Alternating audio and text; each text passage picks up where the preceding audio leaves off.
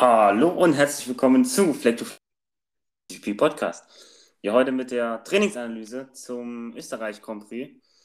Ja, heute mal vielleicht etwas ein anderes äh, Trainingsanalyse, denn wir wollen nicht nur das Training ein bisschen analysieren, sondern auch ein bisschen die News vom Donnerstag und so alles auffassen, ja. Ein bisschen darüber reden. Heute gab es ja auch wieder kuriose Szenen, ja.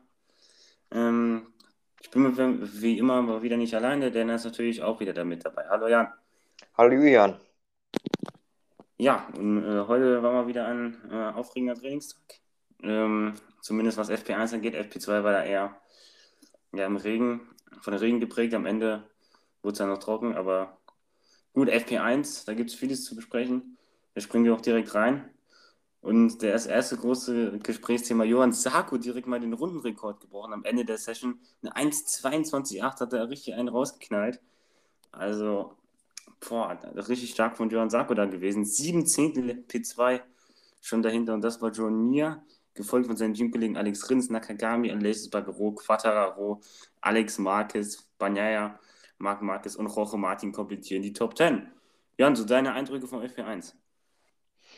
Ja, ich konnte es ja leider aus verschiedenen Gründen leider nicht sehen. Also ich konnte es nicht live sehen, deswegen musste mir immer ein bisschen helfen. Ich konnte leider nicht live dabei sein, aber ähm, ja, der Rundenrekord natürlich definitiv eine Überraschung. Ich meine, im FP1 fährt man normal, normalerweise noch keine wirklich, wie soll ich sagen, risikohafte Runde. Ich weiß jetzt nicht, ob das Risi risikohaft war, aber es war auf jeden Fall sehr schnell. Ähm, direkt eine Zehntel unter, unter, ähm, ja, unterbietet halt die äh, Runde von letzter Woche. Und das zeigt halt dann auch wieder, wenn die MotoGP-Stars zweimal an derselben Strecke fahren, können die da immer noch Zeit rausholen. Und generell das gesamte Feld ist halt viel schneller geworden. Ähm, wenn jetzt nicht Zarko so eine Monsterrunde rausgehauen hätte, dann wäre es ziemlich eng gewesen. Ne? Auch weiter hinten, Mittelfeld war alles im Zehntelbereich. Mhm, von John Mir zum Beispiel, P2 bis zu Roche Martin, P10 sind zum Beispiel nur äh, drei Zehntel. Also ja, wer auch morgen wieder den Sprung ins Q2 schaffen will, der muss äh, Millimeter genau arbeiten. Definitiv spannend. Morgen FP3. Oder es kommt vielleicht Regen, macht wieder alles kaputt, man weiß es nicht. Wie im FP2. Ähm, ja. Dann noch so im FP2 so, ja, FP1 so, äh, kleine Überraschung vielleicht. Ja, Jack Miller ist ziemlich weit hin auf P17. Ähm, Valentino Rossi auf P14, aber auch alles sehr, sehr eng zusammen. Ähm, ja, und Kai Kotschler wie immer eigentlich, oder wie in den letzten äh, äh, Spielbergrennen schon äh, ganz hinten in der Zeit, äh, Zeitentabelle zu finden. Äh, das größte Aufregung, äh, war nicht der größte Aufregpunkt in FP1, sondern wir haben auf einmal Merrick Vinales gesehen, zu dem würde ich jetzt gerne kommen. Ja, Merrick. Vinales wurde äh, am Mittwoch oder Donnerstag wurde äh, klar, dass er den Grand Prix nicht fahren wird, weil er seine Yamaha äh, absichtlich kaputt machen wollte. Er hat den Motor um Drehzahlbegrenzer, äh, Drehzahlbegrenzer laufen lassen. Und ja, da hat man im FP2 hat man so mehrere Finales eingespielt, wo er das offensichtlich gemacht hat im Begrenzer laufen lassen. Hat der Stefan Brali gesagt, ja, das geht gar nicht, also wird er das bei Honda machen dann äh, wird er auch sofort rausgeschmissen werden. Und das hat Yamaha schon gemacht. Äh, da waren sie sehr schnell, haben Vinales suspendiert. Aber er war da, kurios, Vinales trotzdem er war da, sich das Ganze angeschaut hier, auch noch in Teamkleidung in der Box. Äh, es waren keine Motorräder für ihn ready. Die Box war leer von ihm eigentlich, ist auch eigentlich ungewöhnlich, dass dann gar nichts in der Box ist, ja. Mm. Ja, wie schätzt du die ganze Merrick Vinales äh, ein, Jan? Ja, noch ganz kurz. Ähm, wundert mich wirklich, dass da nichts in der Box war, weil normalerweise, wenn irgendein Fahrer fehlt, steht da immer Get well soon oder Come back quickly. Zum Beispiel, das hätte man zum Beispiel bei American Yalis machen können. Ähm, war aber nicht der Fall. Natürlich, das geht gar nicht. Da müssen wir nicht äh, lange drüber reden. Das Motorrad im Drehzahlbegrenzer zu bewegen ist mit das Schlimmste, was man einem Motorrad antun kann weil es geht einfach kaputt. Also wenn man das öfters macht und längere Zeit, der Motor, man kennt das ja auch vom Auto, ist ja, kann man auch selber im Auto machen, ist ja genau dasselbe. Das ist einfach nicht gut für den Motor und das ganze Triebwerk. Und ich habe mir die Runden angesehen, die er da so gefahren ist. Also ich habe das von hinten bis vorne nicht verstanden, warum er das macht. Also warum? Ich verstehe nicht. Also wenn da ein Problem gewesen wäre, hätte er auch einfach an die Box fahren können. Dann hätte ihm keiner was, äh, äh, keine Vorwürfe machen können, dass er da irgendwas kaputt gemacht hat.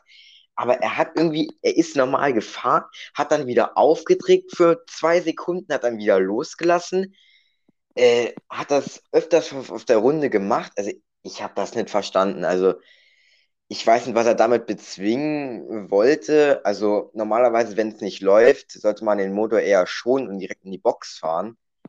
Aber ich habe das echt nicht verstanden. Also ich weiß nicht, was er damit erzwingen wollte. Klar, man sagt Frust, natürlich, dass er mit Quattararo nicht kann mithalten.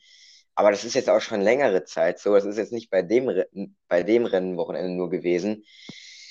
Ähm, ich weiß nicht, ob das, also, also ich finde es auch komisch, dass er da an der Strecke, dass er sich überhaupt blicken lässt, finde ich ehrlich gesagt auch ein bisschen komisch. Ich würde mich da eher für schämen, bin ich ganz ehrlich. Also, wenn ich schon sowas mache, dann äh, will ich mich wenigstens nicht blicken lassen.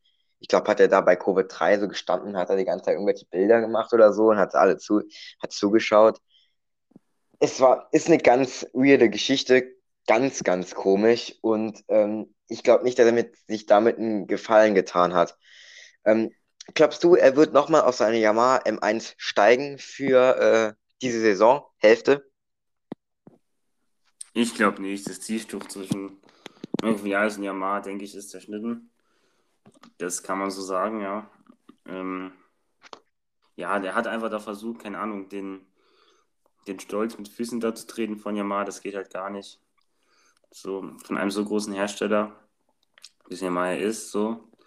Und ja, deswegen wird er für mich nicht mehr auf, dem, auf der Yamaha M1 sitzen. Ähm, aber das so ein Problem ist da auch, ja, so gehen so ein bisschen die Fahrer bei Yamaha aus. Also mhm.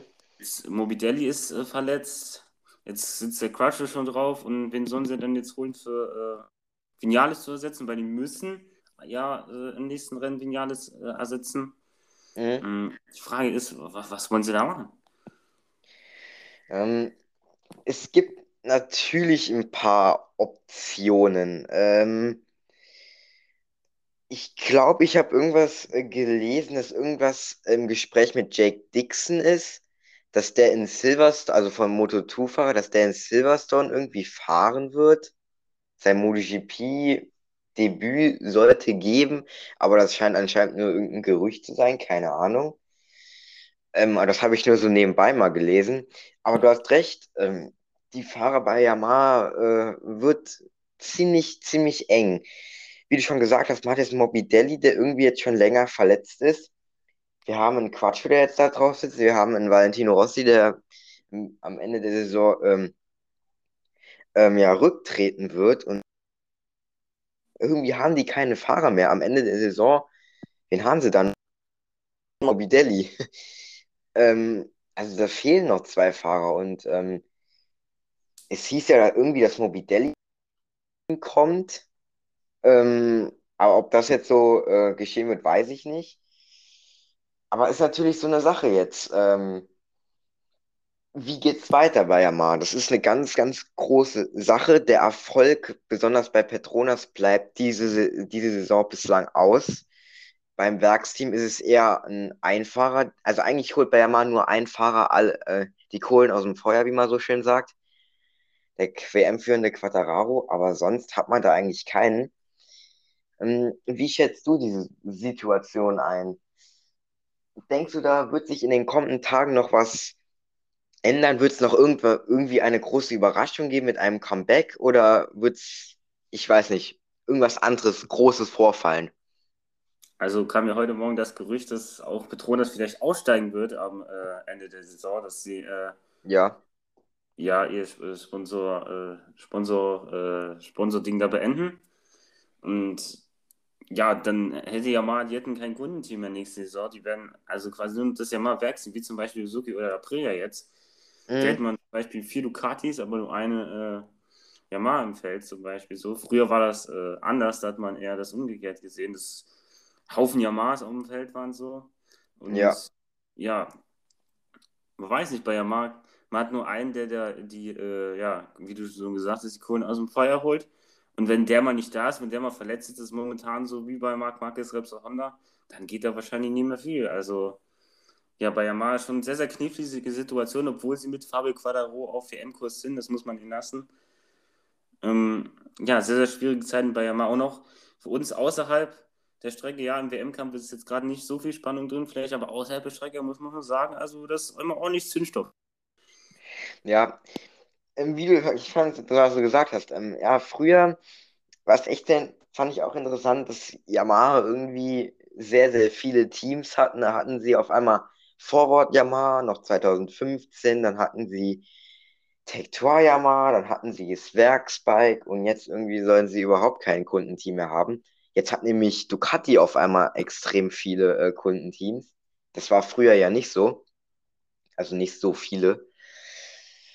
Wir müssen jetzt mal abwarten. Ich denke schon, dass da in den kommenden Tagen sich noch ähm, was klären ähm, lässt. Ist natürlich, es ist natürlich noch nicht so hundertprozentig gesagt, dass äh, Vinales jetzt diese Saison heute gar nicht mehr auf dem Bike sitzen darf. Es geht ja hier um eine Sache, ob er das darf oder nicht. Also er hat da eigentlich, äh, ja, er kann auf einmal auch arbeitslos sein für die letzte Saisonhälfte. Ähm, wenn man ganz kurz so Vinales Karriere-Review äh, äh, passieren lässt, viel gerissen hat er nicht. Also seine beste Saison war für mich 2017, oder gehst du da mit? Mhm. Also seine Anfangssaison. Mit vielleicht 2019. Das war eigentlich auch ganz okay. Oder 2016 vielleicht, sein letztes Jahr, wo er bei Suzuki gefahren ist, hat er auch einen Sieg geholt. So. Ach so, ja, ja, ja.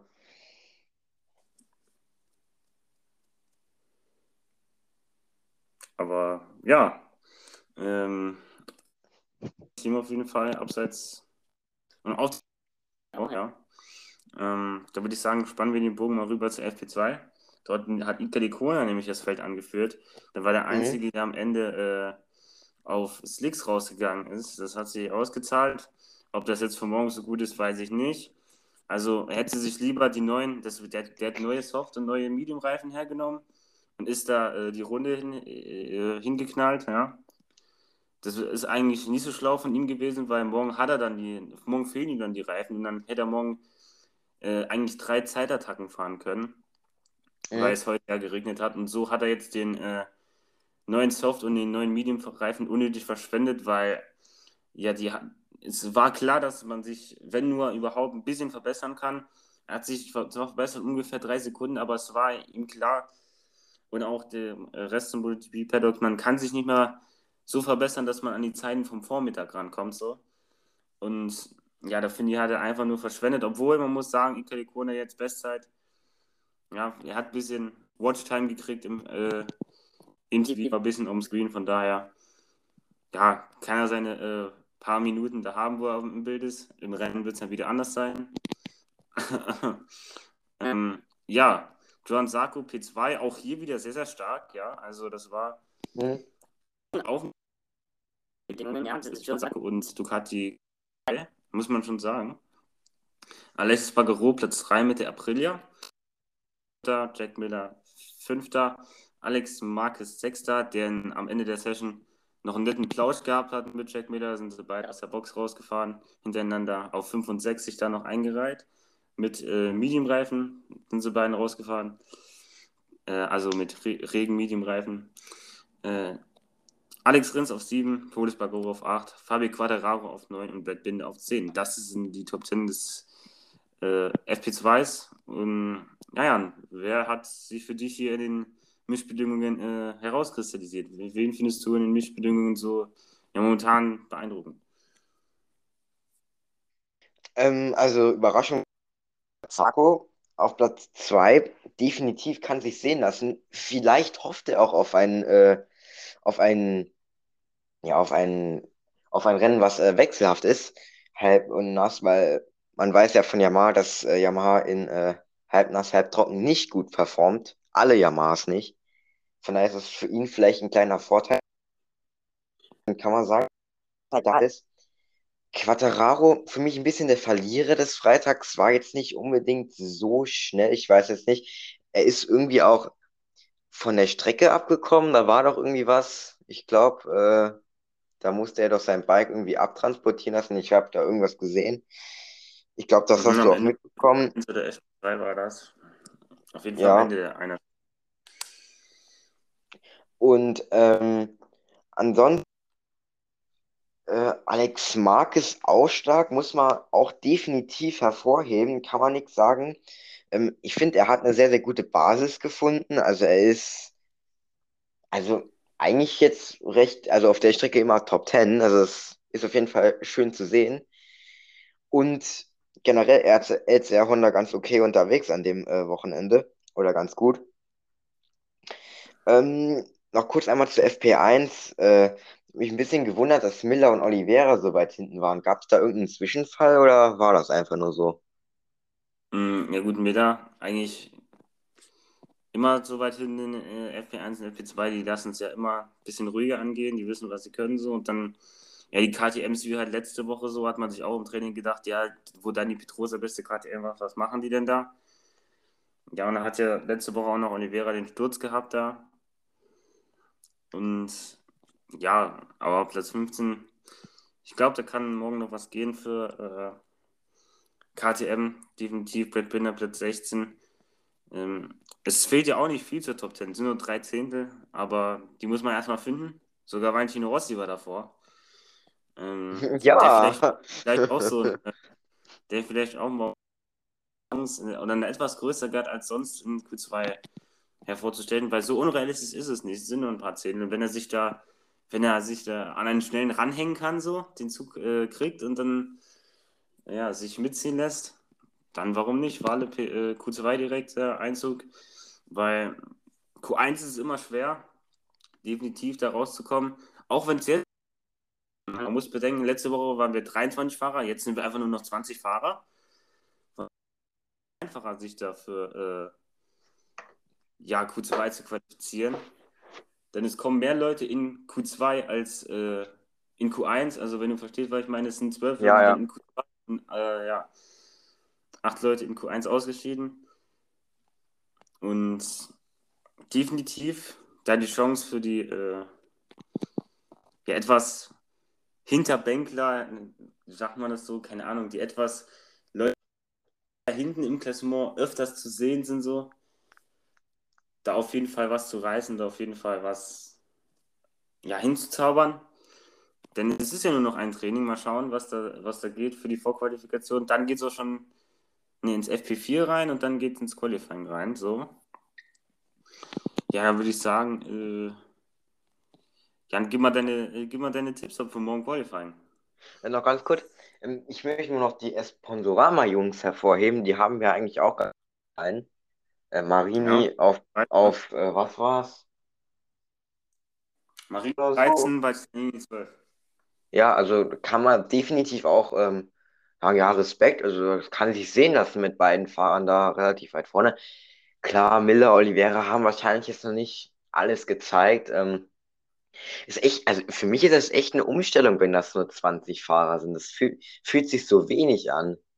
Ich weiß nicht, es ist irgendwie ein bisschen eins. Sie haben ja auch nur 20 Fahrer, da ist das normal, aber ja, jetzt könnte man, jetzt sind wir Fahrer am Rennen am Wochenende, da könnte man ja eigentlich mal das Qualifying-System von der Formel 1 austesten, oder?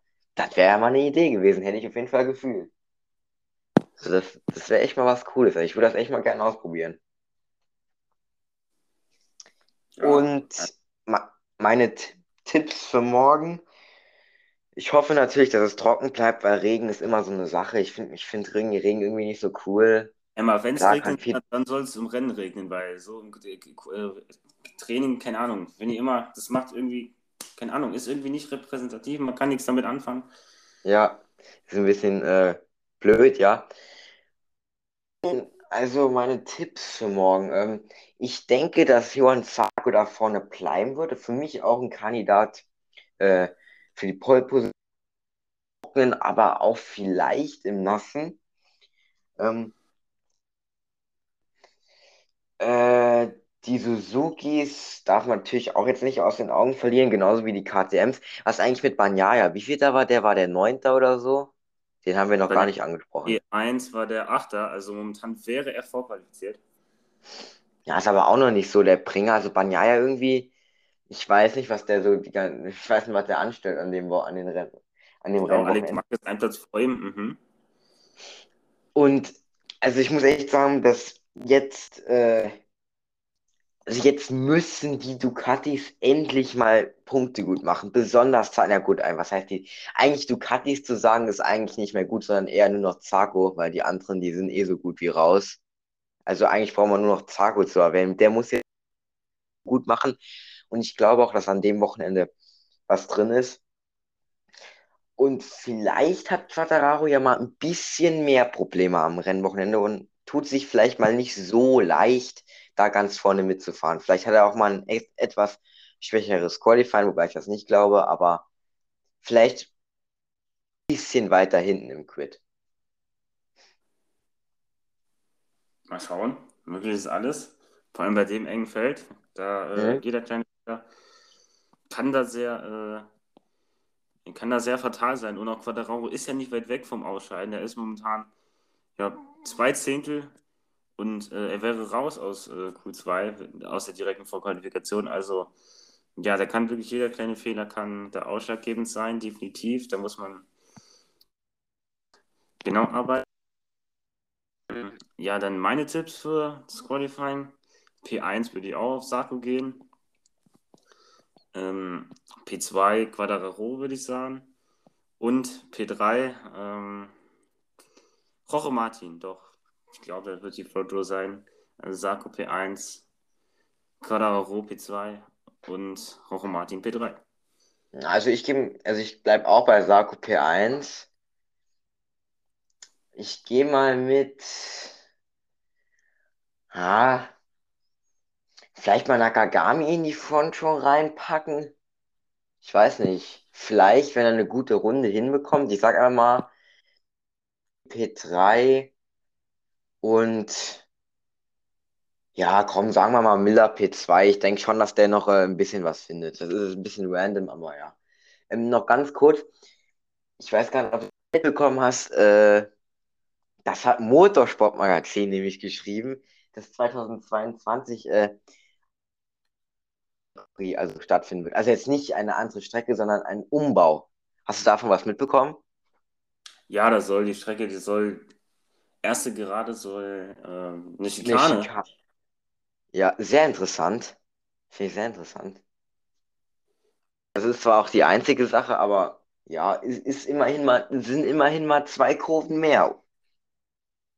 Immerhin, ja. Sagen, äh, man hat anstatt wie viele Kurven hat? Anstatt zehn hat man, glaube ich, zwölf Kurven. Vielleicht äh, vermindert das auch ein bisschen das äh, Crash-Risiko oder die Gefahrenstelle. Das soll ja auch ein bisschen damit, äh, das soll auch das bewirken. Von daher hoffe ich mal, dass sie das auch gut äh, umsetzen. Ich bin darauf gespannt, wie das sein wird mit so einer Schikane. Das ist bestimmt anders. Manche Hersteller ein Plus sein, für manche eher ein Minus. Aber ja, mal gucken. Ja, mal schauen, was die Schikane da ist. Ja, Ähm, das äh, ist auch immer schwierig. Zum Beispiel hier Formel 1, da haben wir auch, keine Ahnung, aus Saudi-Arabien zum Beispiel hat man schon das Layout. Und in echt hat man es auch noch nie gesehen. Also, ja, schwierige Sache, muss man erst gucken, äh, wie das abläuft, wie das ablaufen wird mit der Schikane. Nächstes Jahr soll sie ja kommen, soll ja Umbau im Ende des Jahres soll Umbau geben hier. Aber auch nur für die MotoGP Formel 1 zum Beispiel, der anderen Variante. Und ja, soll alles dazu dienen, dass die Strecke sicherer ist. Das, ja. Und noch ganz kurz zum, jetzt noch zum weiteren Rennwochenende. Äh, ich hoffe, dass wir wieder ein spannendes Rennen sehen. Ein Zarco, der eventuell das Rennen gewinnen wird, das hoffe ich. Zumindest mal, also äh, mindestens mal, sagen wir mal, zwei bis drei Positionen vor Quattararo ins Ziel kommen müsste. Also wenn er zum Beispiel Zweiter wird, keine Ahnung, dann Quattararo zum Beispiel nur Fünfter oder so oder Vierter, aber ist ein. Und ich bin dann auch, was heißt froh, dass Österreich abgehandelt ist, aber ich freue mich dann schon auf Silverstone. ach, ich habe so Bock auf das Rennen. Ich weiß auch nicht warum, aber ich fühle die Strecke. Ja, der Hoffnung, der Jan, der hat die Hoffnung, dass der Doktor vielleicht mal ein bisschen competitive wieder sein wird. ja, ja, vielleicht Silverstone, eine gute Strecke für den Doktor, kann man nichts sagen. Erfolgreich gewesen, sogar 2019. Also da habe ich richtig Bock drauf auf die Strecke. Vor allem, weil weiß, sprechen wir in der Review in zwei Wochen. Genau, jetzt ist erstmal noch ein Spielwagenwochenende vor uns. Das, äh, das Highlight kommt äh, morgen. Ähm, das war's heute, denke ich, erstmal wieder Fleck Fleck in Deutschland MotoGP Podcast. Ähm, heute kein so repräsentatives Training, aber gut, kann ich alles haben. Morgen FP3 geht es wieder hoffentlich äh, spannend weiter mit der Vorqualifikation und dann auch mit dem Qualifying. Ähm, ja, ja, und seine letzten Worte. Ja, wie ich schon vorher gesagt habe, auch auf ein spannendes Qualifying, auf mh, mm, ein trockenes Rennen, wobei, also, ja, ich liebe trockenes Rennen. Und wenn es und wenn's mal regnet, dann soll es wenigstens mal richtig regnen und nicht immer nur so Larifari-mäßig. Das hoffe ich. Also, wenn es regnet, dann am besten stark Regen und wenn es trocken ist, dann soll es trocken sein. Und nicht halb halb. Weil das vor allem auch für den Doktor besser ist. genau. Ähm, das war es auf jeden Fall heute von Fleck to Fleck, dem deutschen MotoGP Podcast. Äh, like nicht vergessen, Instagram, äh, überall, wo ihr uns abonnieren könnt, abonniert uns. Ähm, würde uns auf jeden Fall sehr weiterhelfen und danke an alle, die zugehört haben. Äh, wir sind raus. Ciao. Ciao.